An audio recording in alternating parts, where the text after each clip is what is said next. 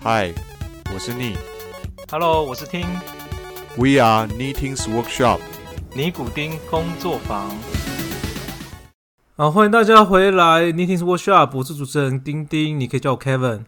大家可以叫我 Ni 哦，也可以叫我 Ni。大家欢迎大家回来。对，那我们今天很高兴邀请到我们的好朋友 Andrew 来跟我们一起录音。大概介绍一下，Andrew 是我跟 Neil 的好朋友，那我们在美国认识的。那他现在人正在越南工作中，哈，那他会跟我们聊一下，说，诶，那他为什么去越南工作啊？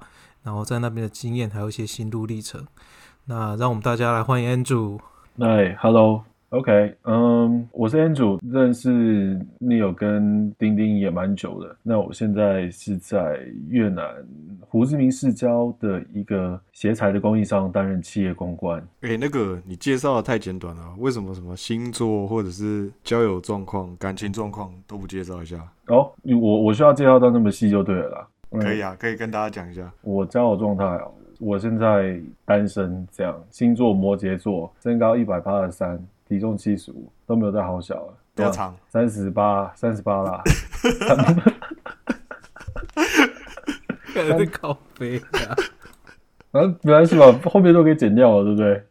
没有，我觉得这段可以留着，我觉得很好笑啊！干，我们就是要这种效果啊！干，对不对？那重来，重来，四十三啊，再加五公分好了。你四十三是哪里长？节目刚开播，bonus 多给你五 percent 好不好？OK，哎、各位广大的女性朋友注意，就是这里有一个四十三公分的，如果也是单身，欢迎欢迎欢迎跟 Andrew 联络。好，半径二点八，补充一下，半径二点八，但是三秒钟。好，三你妈啦！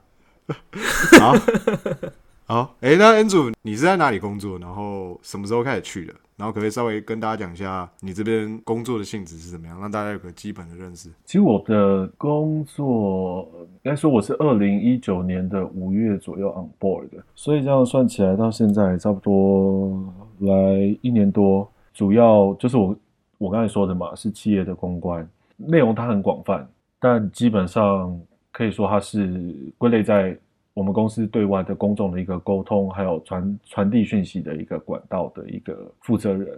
同时，我也需要去对台湾那边可能需要联系一些媒体，或是安排一些法说会的活动。毕竟在台资企业，所以总是要身兼多职嘛。还是社群媒体的小编，然后公司活动的一些策划等等的。不过最近公最近公司有一点变化，所以我差不多也被转去做一些市场开发的工作。那你刚才讲到说，你必须要有一些对外公众的沟通啊，传达讯息管道啊，这一些形象经营，那是不是表示你之前在台湾的工作也是跟公关这个公关的工作也是有相关的？哦，对，没错。之前在台湾就是公关公司啊，那之前在公关公司的话，其实 agency 所以也服务蛮多品牌的，主要大概就是像白兰氏，那或是远传，所以都是跟一些三 C 或是生活消费相关的一些的品牌合作，那也是做公关相关性质的。那会不会其实你之前工作的经验帮助你这份工作有很大的益处，还是说其实呃跟上一份工作没什么相关，就是你是从就是新的工作中才开始学的？应该说，因为我上一份工作的工作经验，所以让我可以找到下就是这一份工作。因为他们也是当初公司的规划，也是因为说他们要回台湾上市，所以前期会有一些对投资人一些说说明啊，或是之后的一些法说会，所以才希望去回去做这些媒体宣传的铺铺陈啊。但是因为你也知道最近有疫情。所以后来这些计划就被 postpone，所以我就变成才会说我后来有个职位的转换，变成像是开始去做一些市场开发的工作。嗯，了解。我觉得就人的一生中，如果能参加一家准备上市的公司，其实还蛮不容易的。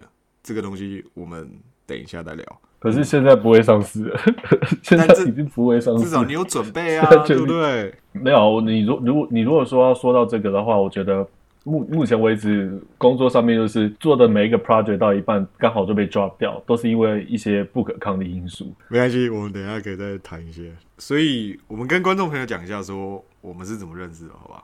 我跟 Neo 应该我有点忘记了，是二零零八年还是二零零七年在 Boston 游学的时候认识的，然后就到现在都还有联络。钉钉的话，没记错的话，应该是 Neil 国小同学 Amy 江嘛，对不对？哎你记忆力很好哎、对，我记得好像是 Amy Amy，我们某一次好像在 Prima 还是在哪里唱歌的时候，Amy 找丁丁来的。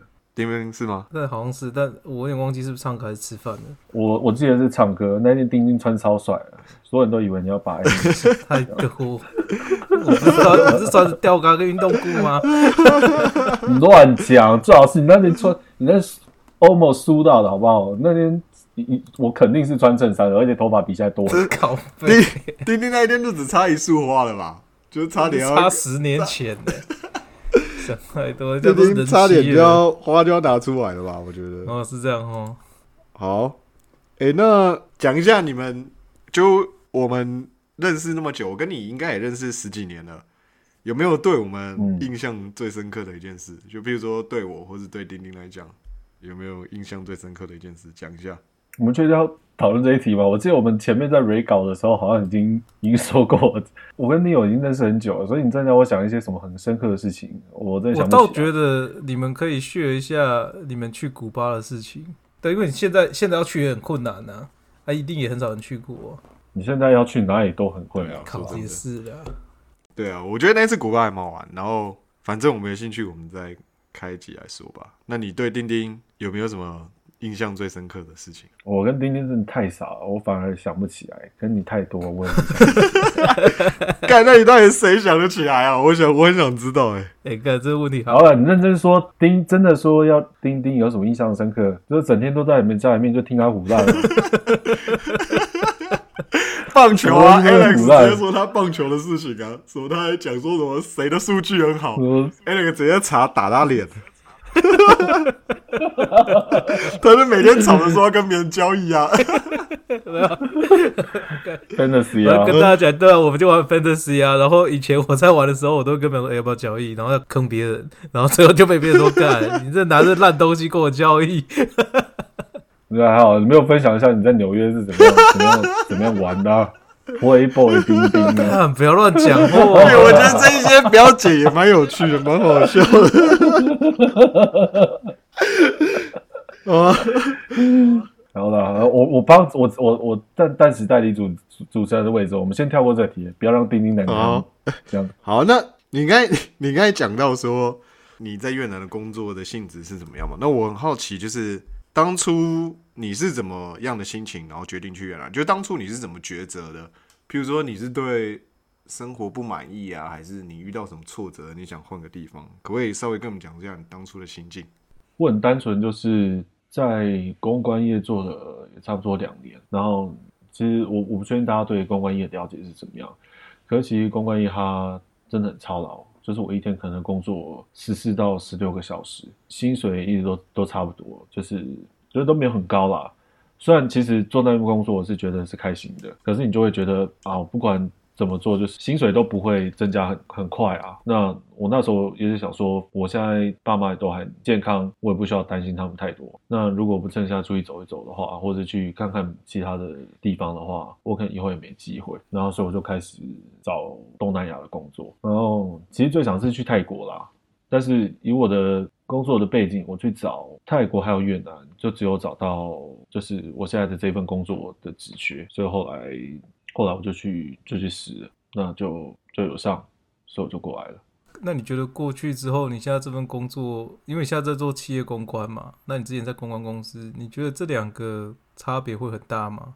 差别蛮大的，因为就我现在这间公司来说，其实它它算是第一个，它算是 Tier Two 跟 Tier Three，就是也就是说，它离 End User 比较远一点。所以说我我以前是直接就是对品直直接跟品牌合作，然后我沟通的对象通常会是 End User，或是会会通常会是直接的大众，但是我现在不是，我中间的角色变得是我变得是要去对媒体。或是以 IPO 来说，我我我要去宣传对象就会变成是投资人，可是 IPO 毕竟还没有实现，所以变成是我这个投资我这个沟通的对象还不存在，我企业公关的角色会变得比较像是往就是幕后走，变得有点像是幕后的幕僚，所以开始参去参与比较多的 project，更多会是一些行销类型的，或是公司形象经营的这些塑造上面。那这样会不会反而工时比你在台湾还要更长啊？并不会，因为我来到这间公司，其实来到这边之后，我觉得我可能是唯一一个越南的鞋材供应商唯一的公关，因为大部分的人是大部分是不需要的，maybe 他们会需要 public affair 去处理这个公共事务，那公共事务他就要对政府的官员或是对一些法令政策了解，所以他可能当有一些 crisis 发生的时候，他们可以去做这些情况去做一些对外的发言跟跟一些解释。可是我来到这个公司之后，他没有这样子的系统，他甚至连公关的系统都没有，所以变成是我在进来之后，我开始才去寻找我自己的角色定位。那一开始当然还会比较 struggle 一点，后来我就开始变越来越 focus 在，比如说帮我们公司去先从一些比较小的事情开始啊，就是我一开始有帮公司从明面设计开始啊，后来我发现我自己开始变比较像是设计跟跟小编主要的工作，那比较大的一些议题的沟通上面，也有像我们有做一些影片啊，像是一些环保鞋材的一些宣传的影片。然后做做只有做出这个影片，我们来用这个影片来去跟品牌去宣传、去沟通。然后我们老板也有去报，比如说像是新创楷模奖，那这些报奖的这些工作也是在我身上，所以跟以前的工作差距很大吗？是很大，可是老实说也比较轻松一点，因为我只要很 focus 在我们自己公司的这些对外的这些你看得到这些东西的设计跟跟经营上面就好了。讲蛮清楚了，你以前是对人，现在可能是，例如说对投资人呐，然后对一些公司内部啊，那你个人比较喜欢哪一种啊？这应该不会被我们老板听到吧？应该？不会啊，我我 们的听众那么少。我们的听众那么少，你老板应该不会听到吧？对啊，呃，是啊，我就怕你们以后太红了，被人家翻家底是不是？抽家底，对啊，那时候把以前那个东西翻出来，啊，算了啦，反正到时候翻出来，说不定我也都不知道。哦，我还是老实说，我现在的工，我现在的工作比以前轻松很多，然后薪水也多蛮多的。可是老实说，还是以前的工作好玩，也比较有趣一点。那你当初为什么会选越南跟泰国？可不可以跟我们稍微分享一下？对你为什么会想说东南亚是找这两个国家，不是找其他国家？你当初的考量点是什么？老实说，我那时候真的对越南没有任何概念，我觉得越南可能就跟泰国差不多，所以我主要那时候会想去泰国，然后但是泰国我没有找到嘛，然后后来越南有上，我想说哦，越南没去过，可能跟泰国差不多吧，所以我就去了。那你为什么想去泰国？因为我小时候那边的消费水准比较低一点，我生活起来会比较容易。你也去过泰国，然后觉得就是在那边生活，应该就是跟一个呃，就跟台北可能没什么差别，就也很舒服，这样对吧？泰国那边我觉得可能更 chill 一点。嗯，更轻松的工作环境。你真的是要确定要我回答真的答案吗？我真的答案当然是觉得，我但是我这真的答案当然是泰国妹子正可以啊，越南我就可以这妹子我发样讲啊，没。关系啊，你可以讲啊。我觉得，我觉得这真老实讲又没又没差，就这个这个没有什么啊。是啊，我我刚才不是老实说了吗？我我我也不认为刚才那一段是需要剪掉啊。不需要、可是我啊。记得，我记得北越的妹很正啊。没有泰国的妹比较有质感，对吧？也不是说质感，我觉得完全不一样风格哎、好啦，反正就是你比较喜欢泰国的妹子，对吧？我觉得泰国比较有异国情调的感觉。好，越南的女生，你会就是她们的长相，你还是会自然的会去跟可能像大陆啊，或是台湾的女生来去做比较。那她们可能也长得很漂亮，可是他们的气质，就是他们打扮上面可能就又没有台湾女生这样那么的那么的有质感。那你要不要说一下？就我觉得大家应该会很好奇，像譬如在越南的工作日或假日，你的生活形态是怎么样？可不可以稍微跟我们分享一下？这边的生活习态，其实我一开始过来的时候，是有一点点不适应啊。我我我觉得我算是适应能力不错的，但我所谓的不适应是主要这边一个礼拜他要工作六天。我们大部分的像像我们这些外干也都是住在宿舍，平日上班日都很规律啊。像我们的宿舍在五楼，然后我的办公室在三楼，所以我眼睛张开就下楼工作，然后我下了班就上楼。平常会见到的人，就除了宿舍人之外，走出去就是田里面的牛。田里面的牛这是一开始我觉得，对，就外面就只有牛，认真认真的牛，而且越南的牛都很瘦，我不知道为什么，那好像没吃饱一样，明明草超多了，还是没吃饱。那假日哎，假日你会怎么过？假日哦，反正我们假日我就很固定啊，我可能礼拜六晚上的时候我就订一间饭店，就看心情，有时候心情好就订好一点的，不然平常的话可能就是固定住一间我住习惯的一间 B&B，然后找间餐厅跟同事吃个饭，然后喝个酒，然后就回去睡个觉。礼拜天一样，就是吃饭啊，然后上按摩啊，然后去逛逛街，采买一下下个礼拜平常所需要这些生活必需品，然后就回公司。我觉得蛮蛮简单，也蛮惬意的啦。六天是因为大部分的制造业都是工作六天的，对吧？丁丁，你这个你应该也是知道的吧？对啊，大概是都这样。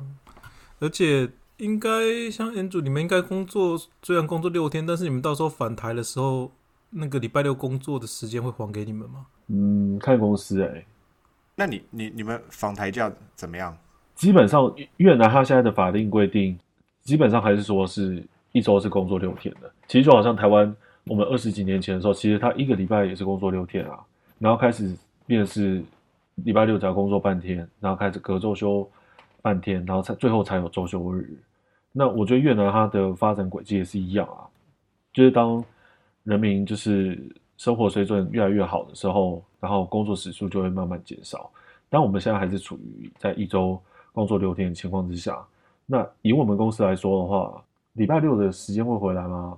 没有哎、我这边其实我我们公司它一年的返台假是四十一天，所以你算一下哦，一年有五十二周，所以就算它我就把四十一天把它全部拿来挤礼拜六好了，我还是跟台湾比起来还是差十一天。那台湾还有特休，可能有十天、十二天之类的，然后还有清明年假、端午年假什么加起来的，可能这光是这些假期加起来可能都是二十几天。可是越南它的国定假日一年就只有九天到十一天而已，所以这样一来一回，其实我差不多跟台湾工作比起来，可能少了二十几天的假。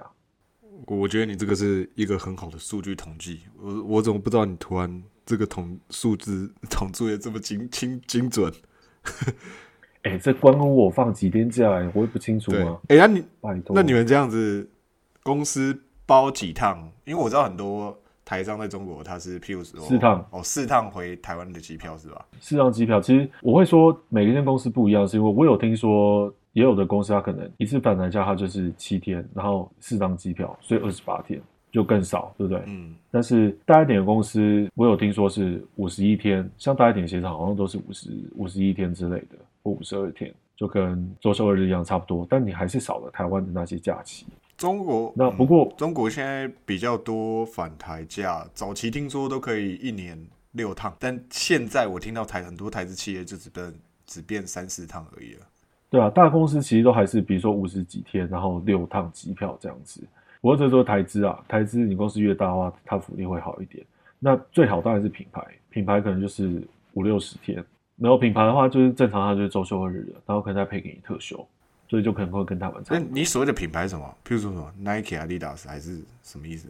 对啊，像这种品牌就是会到这这些品牌客户，他他的福利就会好很多。就甲方外商这样子，对吧？对，或是外商，其实不不只是就是鞋业的 Nike 或 Adidas、Puma、Converse 等等的，其实所有的在胡志明的外商，他其实的工作大部分都还是周休二日。这我觉得这个资讯对于就是想去的人还是蛮重要的。那你还有另外一个角色是，你是越南台商协会副秘书长，对吧？我就准确来说是越南台商会胡志明分会的副秘书哦，长，胡志明分会，对，是胡志明哦分会。副秘书长好。然后，那就这个，所以你有去参加一些这些活动吗？台商协会的这些活动吗？你有去规划一些什么事情吗？可不可以跟我们分享一下？我会去帮忙担任这一个这个工作，其实它它是义务性质吧，no pay 的，所以主要是因为我们的老板，我们最最主要的那个我们公司的总裁，他是胡志明分会的会长。呃，我的我们的总经理他是胡志明分会的理事，所以便是它里面会有很多活动，会需要去做一些宣传或是文宣品的制作什么的，所以就拉我进去协助他们去做这些活动的安排啊、协助啊，或者这些美工的这些设计这样子。那所以现在你们台商胡志明分会大概有多少人啊？你知道吗？我不知道哎、但我知道我们胡志明台商分会里面赖群组有两百多人啊，哦，那那还是很多啊，对啊，应该还我我没有其他参考数据，我不确定这样算是多还是少，应该算算 OK 吧。嗯，那你们你有没有什么 insight？譬如说，呃，胡志明是做什么产业的啊？然后你们主要台商大概都是做什么为主的啊？什么之类的？我觉得我可以看到的层面会比较窄一点啊，我没有办法去判断说台商它是不是有增加的趋势，因为我不知道整个越南来说的话，但是胡志明分会它跟其他的分会，比如说像平阳啊、隆安、同奈分会它比较不一样，因为那些那些主那些都是一些省会或是市郊的区域，所以他们主要都还是制造业为主。那因为我们是一个算是都市的一个分会，所以我们还是以贸易商啊。影视业、新创为主。那据我所了解，就是这种中小型企业的台商，它应该是有慢慢的、逐渐的增加。但总体越南是不是一直在增加，我不确定。因为我觉得现在进越南的时机可能已经稍微有点晚了啦。如果要再进制造业的话，嗯，但是其实很多大的科技公司，如果做硬件来讲，未来东南亚还是一个蛮重要的趋势。